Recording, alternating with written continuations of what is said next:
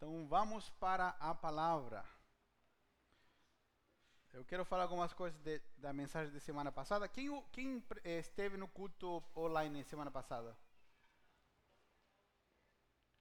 Tem gente que falou assim, pastor, você deu uma aula de história. Não era a intenção dar uma aula de história. Mas, para poder ensinar bem o que eu queria ensinar, porque se a gente ignora a história, nós acabamos repetindo os mesmos erros do passado. Então, mas vamos começar nessa manhã com a palavra direto. Eu quero que você abra sua Bíblia, se você tiver Bíblia aí, em Atos, Atos dos Apóstolos. Atos capítulo 1, versículo 8. Hoje nós vamos começar uma nova série de mensagens. Chama Igreja Gloriosa, essa nova série de mensagens.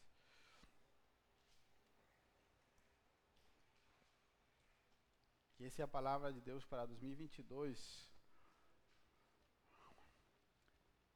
Igreja gloriosa. Atos capítulo 1, versículo 8. Isso. E depois vamos ler outro texto bíblico. Atos, capítulo 1, versículo 8. Diz assim: Vocês receberão poder quando o Espírito Santo descer sobre vocês e serão minhas testemunhas em toda parte. Ah, tem como mudar para NVT? É, para a gente. Tá. Ah, perdão. Aí sim. E serão as minhas testemunhas em toda parte: em Jerusalém, em toda a Judeia, em Samaria e nos lugares mais distantes da terra, tipo Balneário Camboriú. Né? Vamos ler de novo? Vocês receberão poder quando o Espírito Santo descer sobre vocês, e serão minhas testemunhas em toda parte, em Jerusalém, em toda a Judeia, em Samaria e nos lugares mais distantes da terra. Agora nós vamos ler Apocalipse, capítulo 12, versículo 10 e versículo 11. Depois eu vou explicar esses textos bíblicos. Apocalipse 12, versículo 10 e versículo 11.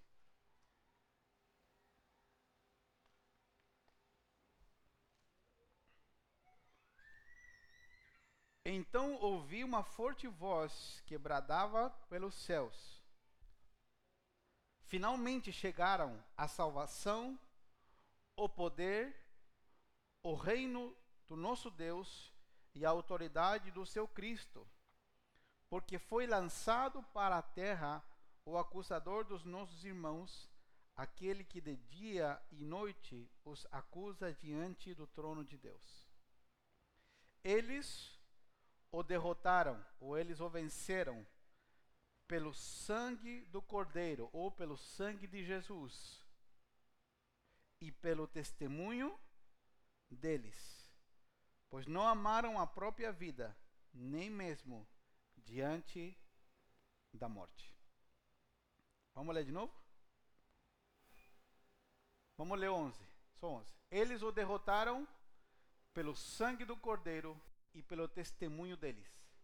Não amaram a própria vida, nem mesmo diante da morte. Ok? Então eu quero fechar algumas coisas de semana passada rapidinho, porque já é tarde. E logo entrar direto na, na mensagem dessa manhã e explicar esses versículos bíblicos para que todo mundo entenda bem. Ok? Quantos assistiram aquele filme Não Olhe para Cima? Na Netflix. Gostaram ou não gostaram? Interessante, né? É uma viagem, mas é interessante. Quando vocês assistiram aquele filme 2012, das Arcas? 2012, eu acho que é, né? Das Arcas, que tem um. Que a Terra explode e daí tem um grande tsunami e tem umas arcas construídas na China. Que algumas pessoas ricas pagam para ir. É a mais antiga. Já assistiram? É que é bem antigo esse. Mas Estou falando de filmes que contam uma catástrofe mundial onde o mundo chega a um, a um caos final, certo?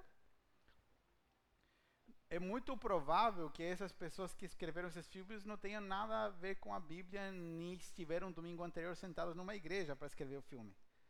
É porque essas ideias de, do mundo acabando, é, tem uma frase muito interessante, tanto no filme No Olhe para Cima como naquele 2012, que quando está tudo sendo destruído, o pessoal fala, o do governo americano normalmente, né? Fala assim, pois é, mas esses malucos tinham razão. Esses malucos que estavam pregando com a Bíblia sempre estiveram certos. Eles falam assim no, no final. É porque no coletivo da mente do ser humano, mesmo desconectado de Deus, ele sabe que um dia haverá um novo encontro face a face com seu Criador. E estou falando isso porque nós, semana passada, fechamos um ciclo de quase cinco meses, eu acho. De, são 20 mensagens, é, quase cinco meses de falando sobre a vinda de Cristo, sobre o retorno de Jesus que é iminente, que pode acontecer a qualquer momento. E muita gente hoje não gosta de falar disso porque é uma mensagem que supostamente não é muito comercial, não vende muito, não atrai muita gente. Mas eu prefiro ser bíblico, porque um dia, quando Jesus voltar, ele vai me pedir contas por como eu pastorei vocês. Se eu ensinei a verdade ou ensinei uma meia-verdade. E o que eu fizer hoje na terra, para mim vai ter um valor eterno, para você também.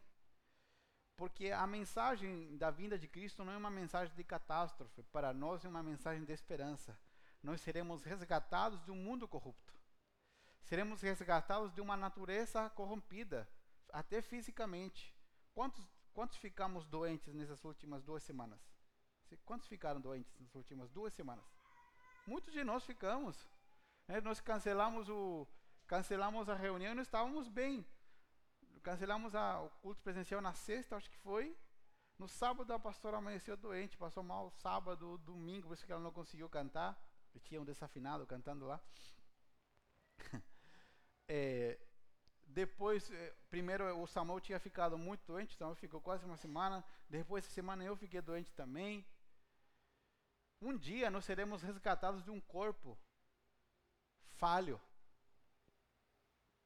Que a gente se cuida, tenta se cuidar pelo menos, mas de repente por, por um imprevisto, por um vírus, por qualquer coisa, nosso corpo fica doente, a gente não consegue levantar, não consegue fazer as nossas programações. Um dia, meu querido, nós seremos resgatados desse corpo fraco.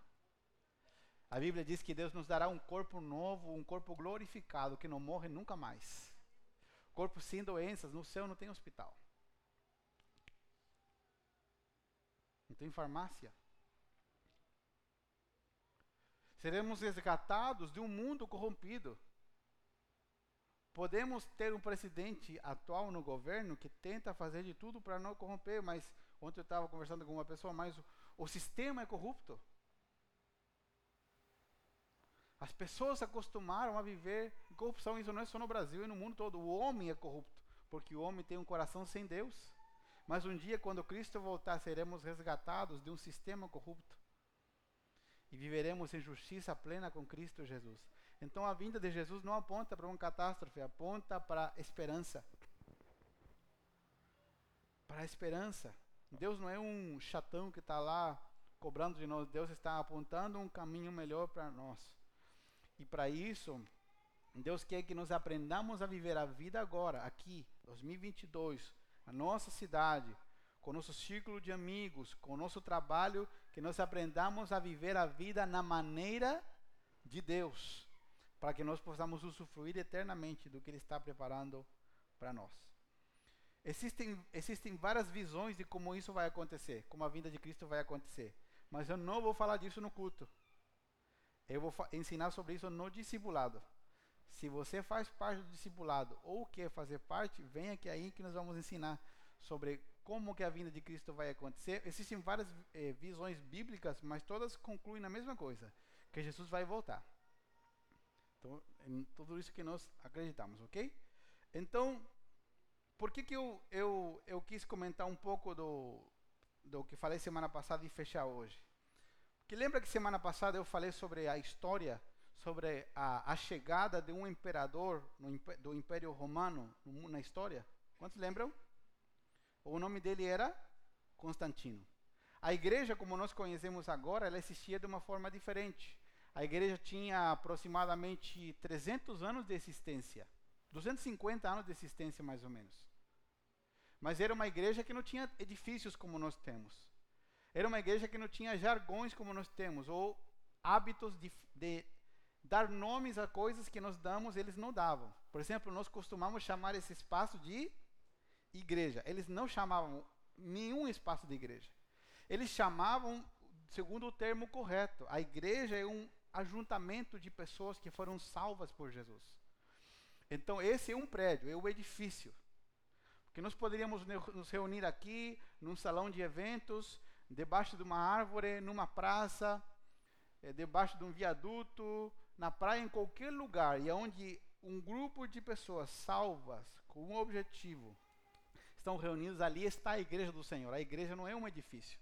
Mas, quando Constantino chegou ao império, ao governo do Império Romano, ele percebeu que a igreja, que só funcionava em espaços menores, porque não tinha um edifício, porque ela era perseguida constantemente. Você era assassinado por ser cristão, se você não negasse a sua fé. A igreja cresceu tanto, de forma tão explosiva, de forma tão violenta, segundo a história, que a igreja começou a desestabilizar o maior império da história, o Império Romano. Ao ponto que Constantino disse: se eu não me unir aos cristãos de uma forma, nem que seja mentirosa, mas me unir de alguma forma a eles, eu vou perder o domínio sobre Roma, porque havia risco de que houvesse alguma guerra civil. E se os cristãos se levantassem, eles tinham tanto poder para destruir o império. Tanto é que o império romano foi perdendo potência por conta da igreja. E Constantino tinha uma, a sua mãe, ela tinha um, um passado religioso. E ele, de, de diversas formas, ele tentou trazer a igreja para perto e trazer o cristianismo para perto. Tanto é que o próximo imperador de Roma determinou o cristianismo como a religião oficial do império. O que, que Constantino fez? Constantino deu um presente de grego. Constantino construiu o primeiro prédio de uma igreja. Ele mandou aterrar o cemitério onde supostamente estava enterrado o apóstolo Pedro e construiu a primeira basílica, o primeiro prédio, um prédio extraordinário com metais preciosos, e ele entregou isso esse, esse, esse edifício para os bispos que haviam na época, que eram os pastores das capitais, e muitos líderes religiosos se venderam ao sistema. Porque Constantino disse: se eu não trouxer a igreja para perto e eu não der presente para elas, eles vão vencer. E ele deu um presente que até o dia de hoje faz dano para nós e nós não percebemos, mesmo sem saber a história. Por primeira vez, os cristãos dizem: Nós vamos à igreja. Aí, os cristãos nunca tinham ido à igreja, porque a igreja nunca foi um lugar físico. E por primeira vez os cristãos diziam: Nós vamos à igreja. Às vezes, a gente às vezes não percebe quão nocivo isso é, mas durante esse ano nós vamos descobrir como isso é nocivo para nós, no nosso relacionamento com Deus, como isso é nocivo para a cidade, porque a igreja do Senhor Jesus ela não é uma organização, ela não é um edifício, ela é um organismo vivo.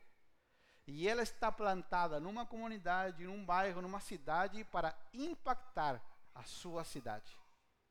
E quando a igreja passou a dizer, nós vamos à igreja, ela perdeu o sentido de existência.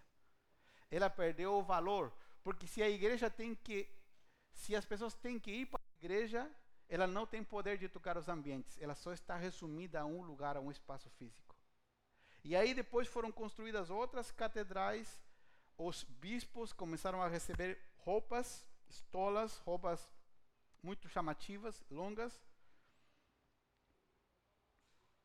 A partir de ali houve uma separação entre lugares santos e lugares comuns. E é disso que nós vamos falar hoje. Hoje nós vamos falar de uma das maiores mentiras da história, a chamada dualismo. Não sei se vocês perceberam na arte, na arte do, do Instagram que eu publiquei, que em cima da minha cabeça estava escrito sagrado ou secular, ao contrário. Quantos dos curiosos viram? Não viram? Tem gente que nem viu a arte. Vocês viram ou não? Quem viu? Tem gente que percebeu, né? Em cima da minha cabeça está escrito sagrado ou secular, está ao contrário. A gente mandou fazer de propósito assim. É porque disso que nós vamos falar hoje. Mas antes de entrar no assunto, eu quero te explicar o texto bíblico que a gente leu, para não fazer um, uma salada na sua cabeça, ok? Atos capítulo 1, versículo 8 diz: Vocês receberão poder, quero que você preste muita atenção, quando recebam o poder do Espírito Santo sobre vocês. Preste atenção na cronologia que vou te dar. Jesus morreu e ressuscitou. Ok? Morreu e ressuscitou. Passou 40 dias depois de ressuscitado com seus discípulos. Nesse período, Jesus ensinou muitas coisas. E a esse grupo pequeno de discípulos que ele tinha, além dos 12, haviam aproximadamente mais 120 pessoas junto com eles. Jesus disse: Vocês devem ficar em Jerusalém, aqui, onde nós estamos, porque em um momento não determinado por vocês, vocês vão receber o poder do Espírito Santo o poder do Espírito Santo vai vir sobre vocês com um objetivo. Preste atenção aqui. Um objetivo. Quando o poder do Espírito vier sobre vocês, vocês serão minhas testemunhas. Vou repetir. Jesus disse: Vocês serão minhas testemunhas. E ele dá uma ordem. Ele diz: Vocês serão minhas testemunhas. Primeiro em Jerusalém, depois em toda a Judeia, que é como se fosse ah, o Estado, depois em Samaria, é como se fosse fora do Estado, e depois ele disse até os confins da terra. Aí Jesus não colocou limite para o testemunho. Vou te dar uma, uma informação importante. A palavra testemunha,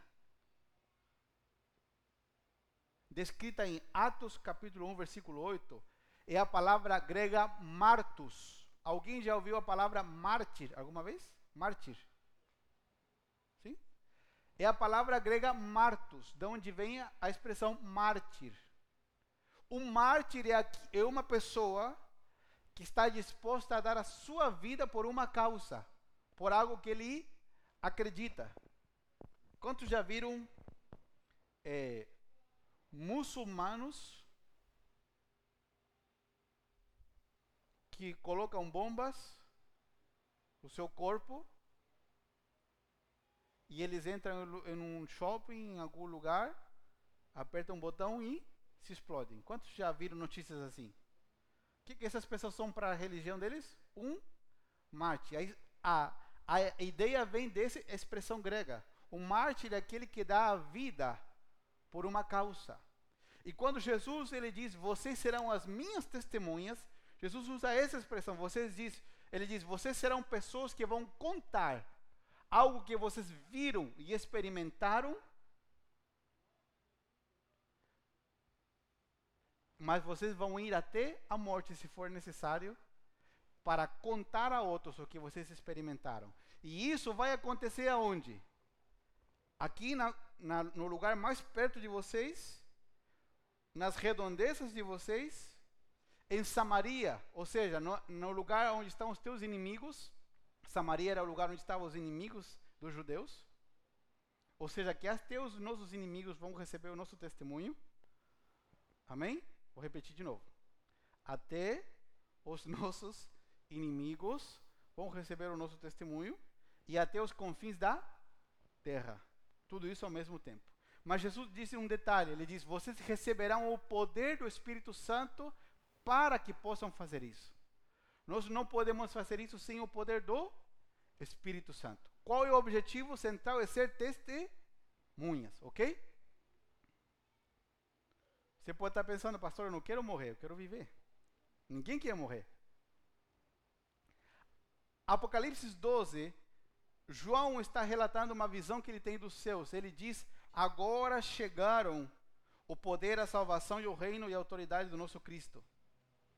E João está vendo um grupo de cristãos que estavam nos céus e que haviam enfrentado uma tribulação no final dos tempos. E João diz assim: esses irmãos venceram Satanás através de duas ferramentas. Primeiro, através do sangue do Cordeiro, através do sangue de Jesus, através da obra que Jesus fez em nós. Tem gente que pergunta, pastor, como posso vencer Satanás? Tenho que fazer uma campanha de 12 dias. Como que João disse que eles venceram Satanás? Pelo sangue do Cordeiro, ou seja, pela obra que Deus fez em nós. Mas diz, e eles também o venceram pela palavra do testemunho deles, porque eles não amaram as suas vidas, nem mesmo até a morte.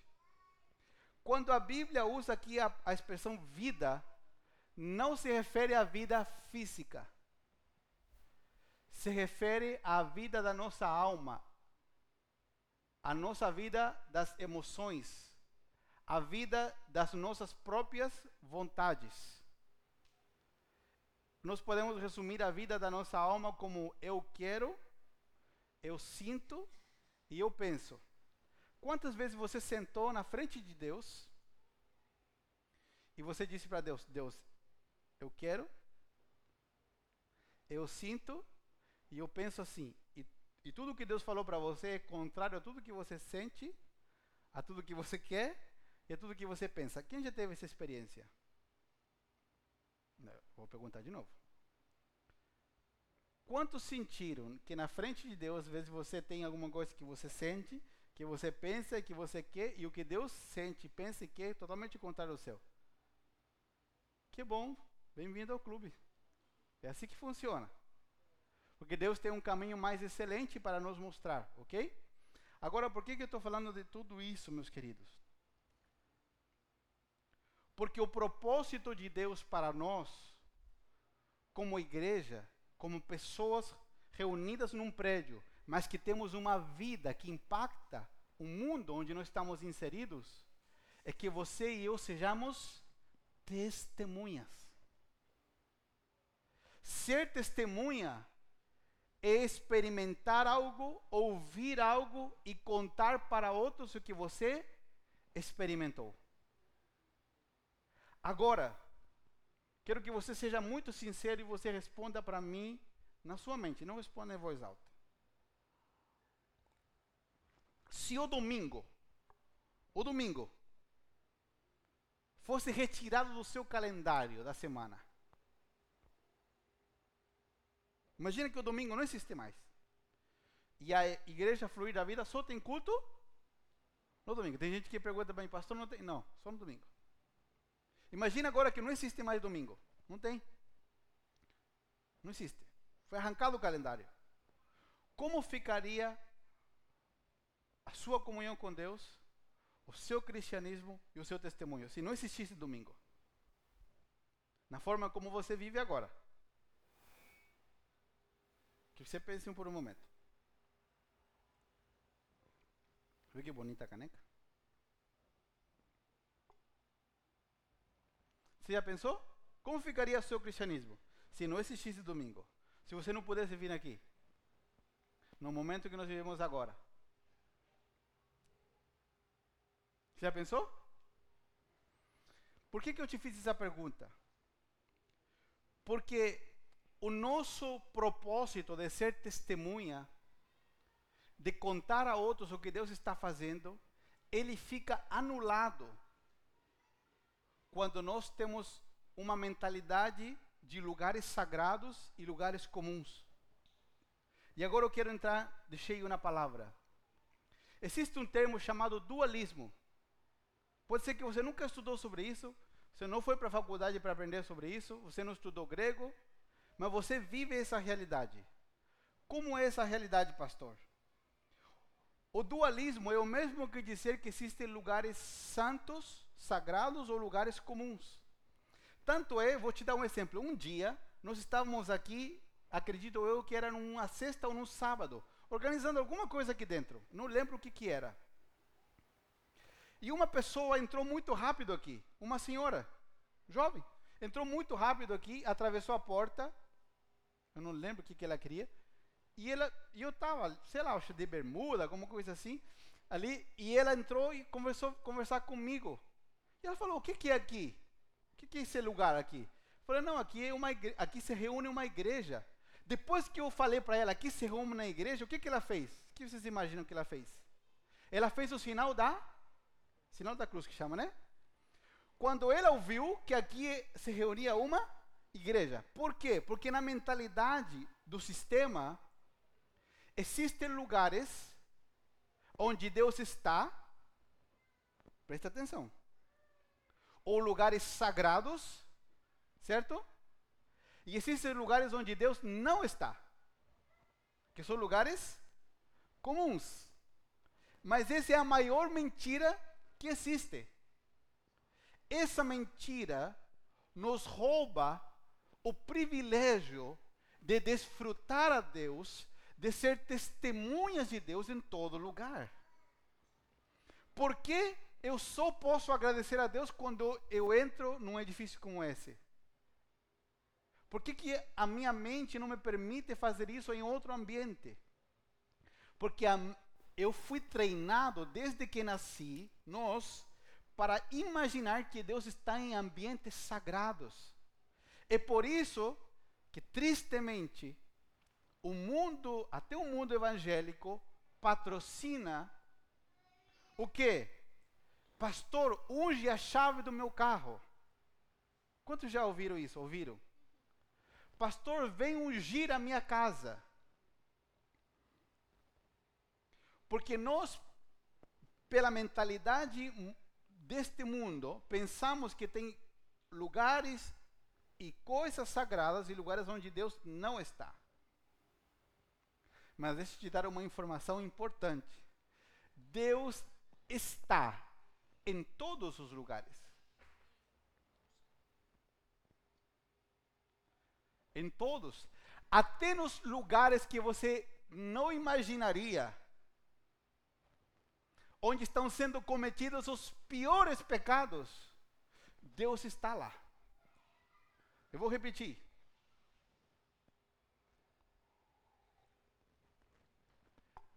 Deus está em todos os lugares, porque Ele tem um poder que nós não temos e o diabo também não tem.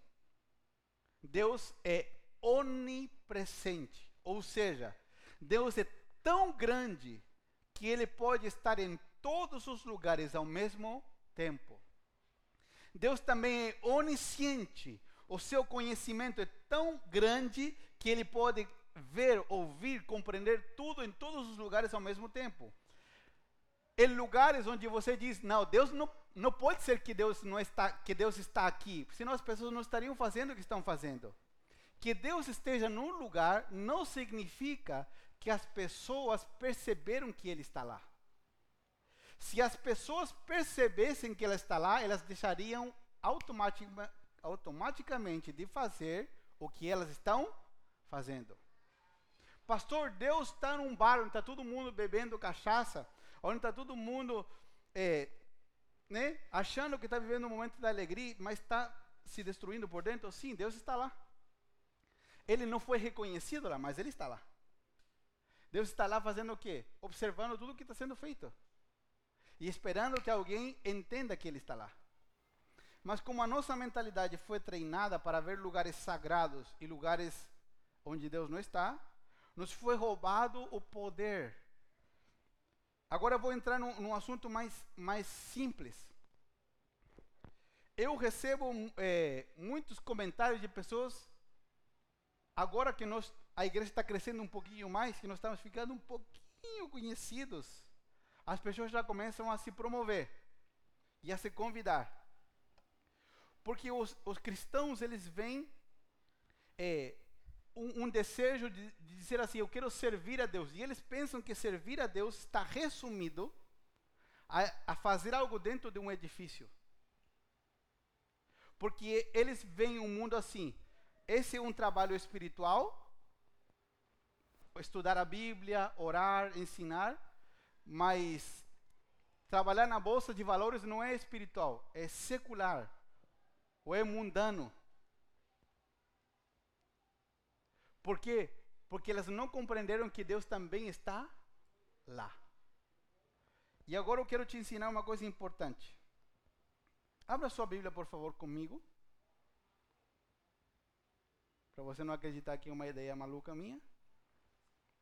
Em Colossenses, capítulo 3. Colossenses 3, a partir do versículo 1. Colossenses 3, 1. Quantos estão entendendo até agora? Okay? Ia falar uma coisa nova. Colossenses 3, 1. Isso, vamos ler até o 4, acredito eu. Diz assim: Uma vez que vocês ressuscitaram para uma nova vida com Cristo. Quem precisa ressuscitar? Quem está morto, certo? Então nós estávamos mortos em Cristo e quando nos encontramos com Jesus, ele nos ressuscitou. Mantenham os olhos fixos nas realidades do alto, onde Cristo está sentado no lugar de honra à direita de Deus. Versículo 2. Pensem nas coisas do alto e não nas coisas da terra. Versículo 3.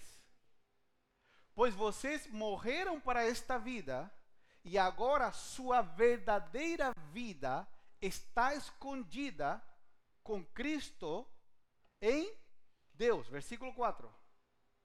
E quando Cristo, que é a sua vida, for revelado ao mundo inteiro, vocês participarão da sua glória. Quantas vidas você tem? Só uma. Espero. Vou falar de novo. Quantas vidas você tem? Somente uma. Quem é a nossa vida? Agora é Cristo Jesus. Ele nos faz respirar. Jesus nos dá vida interior e nos dá vida física. Nos dá uma vida emocional diferente. Agora nós temos domínio sobre as coisas que sentimos. Agora nós não temos é, o direito de estar explodindo o tempo todo, porque agora o Espírito Santo é um termômetro dentro de você. E na hora que você vai explodir, ele puxa a tua corda. Quantos já sentiram isso no 2021? Que você ia fazer alguma coisa que não devia, você ia falar alguma coisa que não devia, e antes você chegava aí, falava. Antes você chegava aí, fazia.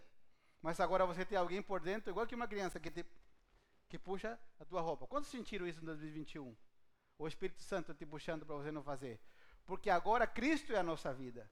Quando eu penso que existem dois mundos, significa que eu tenho duas vidas. Que eu sou uma pessoa quando entro no edifício da igreja, quando entro numa reunião da igreja, e eu sou outra pessoa quando estou em casa e quando estou trabalhando. E isso é um grave problema, porque você não pode ter duas vidas, você tem que ter uma vida. E qual deve ser a tua vida? A mesma vida que você tem no domingo tem que ser a tua vida da segunda. Vou repetir de novo. A mesma vida do domingo tem que ser a vida da segunda.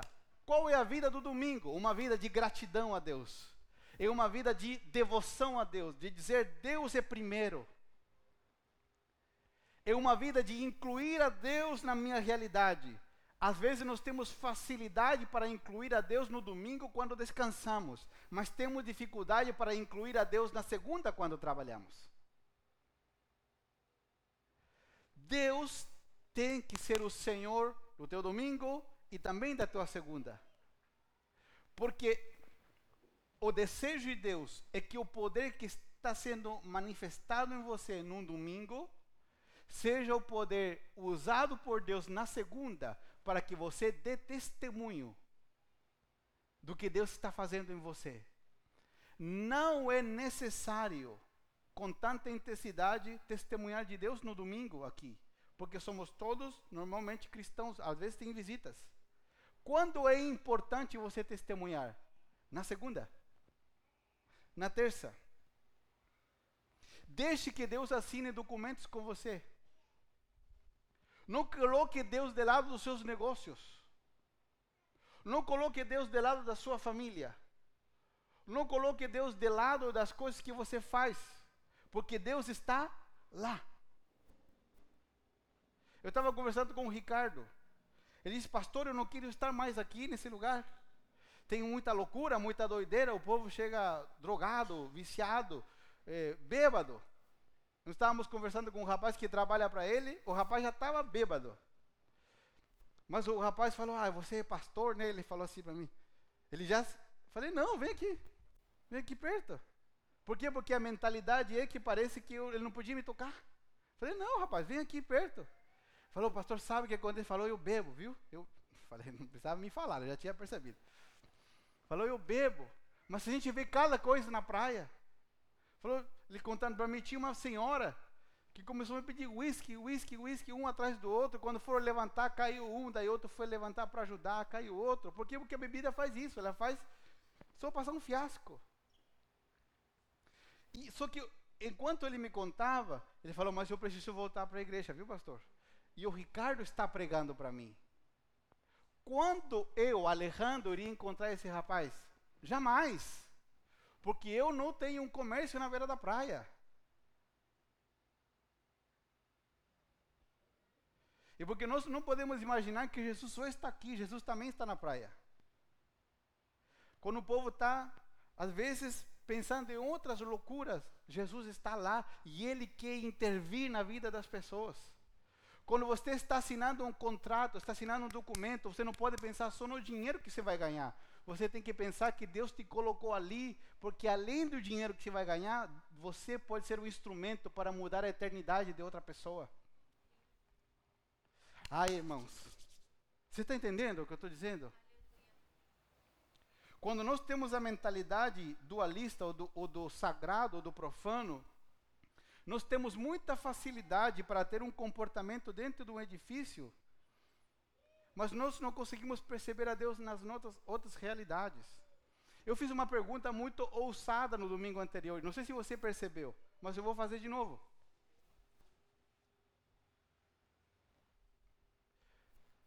Eu perguntei assim: você abriria uma latinha de tal coisa dentro de um edifício da igreja? Como se lembra que eu perguntei no culto online? Eu fiz isso de forma provocativa. Por quê? Porque nós temos que perceber que Deus está comigo toda hora. Deus vai comigo ao cinema. Deus senta comigo quando eu sento no meu computador. Deus está comigo quando eu pego meu celular para ver o meu Instagram. Quando ninguém te vê, Deus te vê. Ele está lá e Deus não está lá para ser um chato. Deus está lá para que você entenda que Ele quer ter comunhão contigo 24/7, 24 horas por dia, sete dias da semana. E é isso que nos motiva a vivermos a realidade de uma igreja. A igreja é muito mais que um domingo pela manhã. O domingo pela manhã é o ajuntamento da igreja, para que durante a semana a igreja faça o quê? A igreja dê testemunho e vença Satanás. Como você vence Satanás? Dando testemunho. E como nós damos testemunho? Nem sempre falando, mas mostrando Deus na nossa vida. Fazendo como outros não fariam. Nós não damos testemunho só reclamando e falando. Quantas pessoas você conhece que estão na internet, que estão no YouTube e reclamam da corrupção e falam um monte? Quantos? E fazem isso com um coração puro. Não estou não tô contrariando eles. Mas muda alguma coisa? Não. O que muda as, as situações é alguém fazer diferente. Jesus não veio para contrariar a religião judaica, Jesus veio para dar a sua vida. Ele fez diferente. Os apóstolos não só contrariavam quem fazia diferente com palavras, eles colocaram a sua vida para fazer diferente. Meu querido, Jesus não está somente aqui, ele está habitando dentro de você. E o que Deus quer que você tenha consciência da presença de Deus na sua vida. Ele quer ser adorado nas segundas pela manhã. E vou te falar uma coisa, que é uma realidade de quase todas as igrejas. Porque às vezes nós temos tanta dificuldade para engatar Já vi que quando um há uns dias atrás, o meu carro teve um problema com o cabo da embreagem. Para quem usa carro mecânico ainda. Cabo da embreagem. O que acontece se o cabo da embreagem não funciona? As marchas não entram. Certo? Às vezes nós estamos assim no momento da adoração. No culto. Parece que as marchas não entram, porque parece que não vai. Porque nós não conseguimos adorar a Deus. E sabe por que nós não conseguimos adorar a Deus? Porque ainda não aprendemos a adorar Ele na segunda, na terça. Porque você ainda não aprendeu a adorar Ele no teu escritório, na tua casa. Interromper um almoço, um momento, para adorar a Deus, fora do ambiente desse culto. Quando você perceber a Deus nos teus ambientes, vai ser muito fácil você adorar a Deus em outro lugar. Amém? Você está percebendo quanto a nossa mente funciona assim, com coisas sagradas e com coisas que não são sagradas?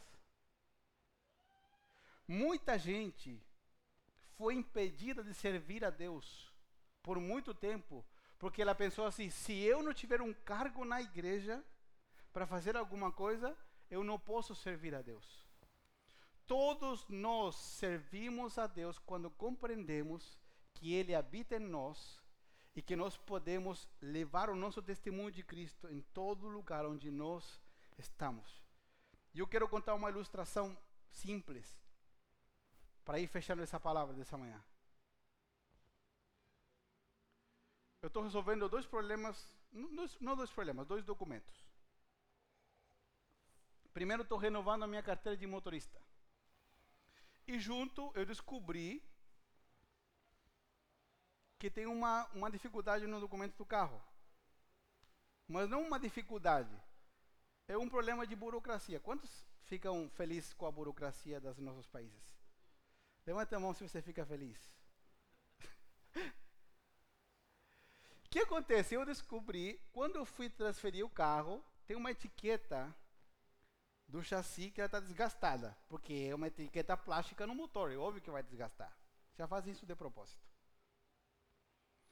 E quando nós fomos transferir o carro, eles me deram um documento para pedir essa etiqueta e disseram que estaria tudo resolvido. Nós pagamos o documento, está tudo ok com o carro. Eu fui renovar minha carteira também. Você tem que fazer um bendito exame, que não é mais exame, na verdade. Você paga um valor X, vai no lugar onde uma pessoa te faz apertar um negócio, logo te faz tampar um olho na frente do espelho e te cobra 75 reais por dois minutos. por não fazer nada.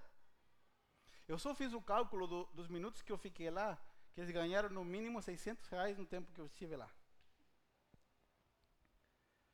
Porque um processo que era para ser tão simples, se torna quantos processos? Vários, e no meio disso normalmente há corrupção. No, normalmente. Vários processos. Isso complica o quê? Complica um documento que é simples de fazer. Para fazer outro documento, fui na Polícia Civil.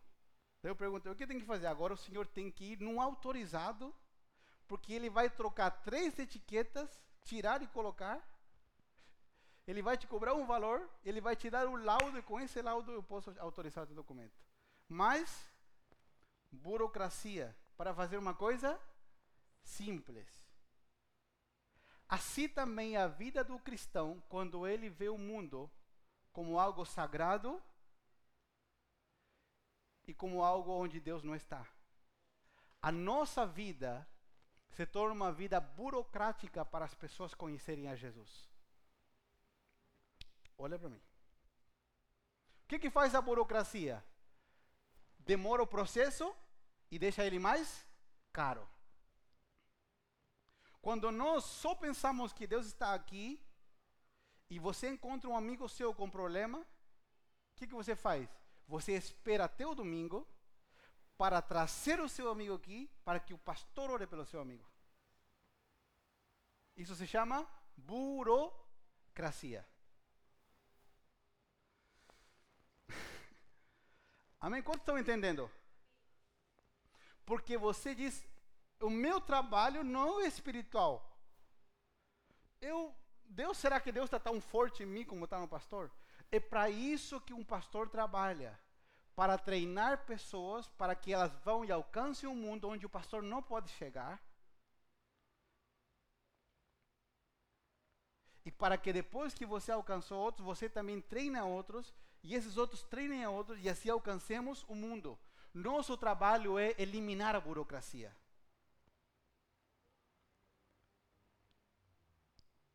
Porque às vezes uma pessoa que precisa de uma oração sua, na segunda tem que esperar até o domingo, e às vezes e às vezes não vem para receber uma oração que você poderia receber. Tem uma pessoa que hoje não está com a gente aqui, mas há um tempo atrás ela me pediu oração umas quatro vezes por uma criança que estava internada. E uma pessoa nova em Cristo. E eu orei por duas vezes. Na terceira vez ela disse, pastor, manda um áudio para essa amiga minha que tem o filho internado. Eu falei, não vou mandar. Quem vai mandar é você agora. Porque a criança não está sendo curada. Eu acho que Deus não quer usar, eu acho que Deus quer usar você. Vamos eliminar a burocracia. O que aconteceu quando essa moça, que é nova em Cristo, orou pela amiga? A criança foi curada. Depois de 65 dias internada, a criança está em casa. Depois disso, essa mesma pessoa descobriu que a sua diarista tinha um filho na fila de espera de um transplante. Há muito tempo. E o que, que ela decidiu fazer? Orar pela sua diarista. No dia seguinte, liberou a fila e a criança recebeu o transplante. Por quê? Porque quando nós não conseguimos ver a Deus em nós, nós fazemos duas coisas aplicamos uma burocracia para as pessoas terem uma experiência com Deus que não é saudável, porque deixa o processo longo, desgastante e custa mais caro. Só que o que acontece? Para ser testemunha, isso vai demandar de você comprometimento com Deus. Porque as pessoas vão ter que ver a Cristo em você.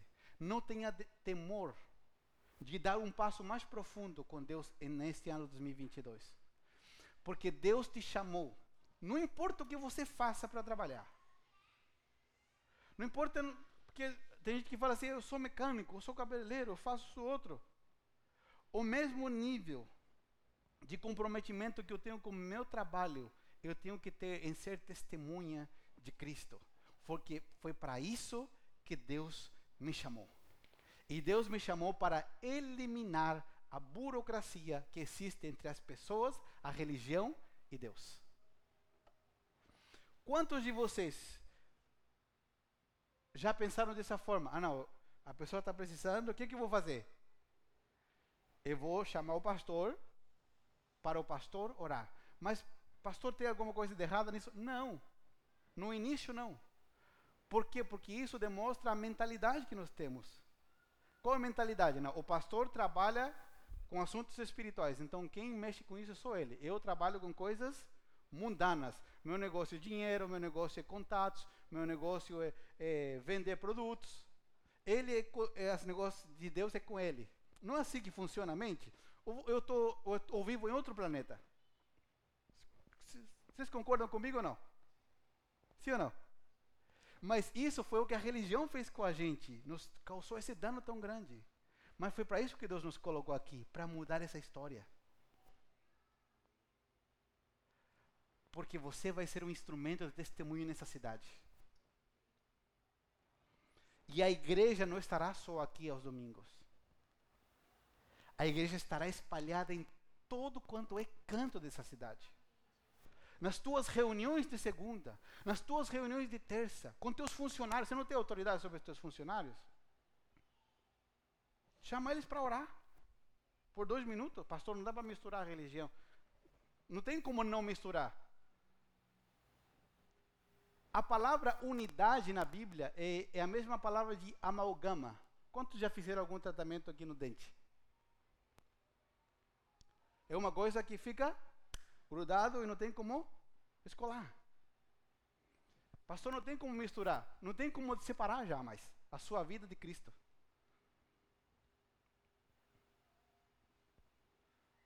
Quando você você recebeu a Cristo, você se fez um com Ele. Vou fazer um exercício básico aqui. Se você tem dois bois, dois bois andando juntos, e você quer separar eles, há algum problema? Não, porque são dois. Se você tem um boi e quer separar ele, dividir no meio, tem algum problema? Sim, porque ele vai ter que morrer. Não tem como você ser, ser separado de Deus mais. Já foi um só. Agora você só tem que pôr para fora o que está dentro de você. Você não precisa transformar a sua empresa numa igreja, num ponto de pregação. Mas não esconda o que Deus está fazendo por você. Não roube das pessoas o privilégio de encontrar o Deus que você encontrou.